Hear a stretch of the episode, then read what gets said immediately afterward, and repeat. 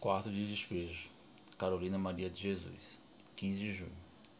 Quando eu deixava o leito, a Vera estava acordando e perguntou-me: Mamãe, é hoje que eu faço anos?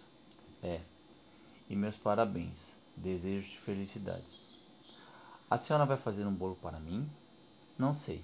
Se eu arranjar dinheiro. Acendi o fogo e fui carregar água.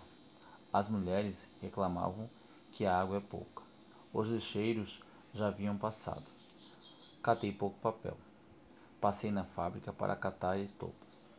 Comecei a sentir tontura. Resolvi ir na casa da dona Angelina pedir um pouco de café. A dona Angelina deu-me.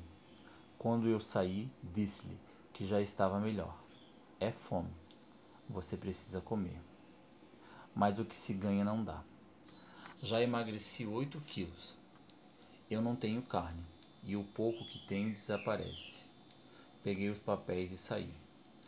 Quando passei diante de uma vitrine, vi o meu reflexo. Desviei o olhar, porque tinha a impressão de estar vendo um fantasma.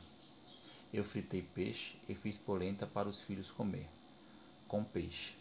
Quando a velha chegou, viu a polenta dentro da marmita e perguntou: E o bolo?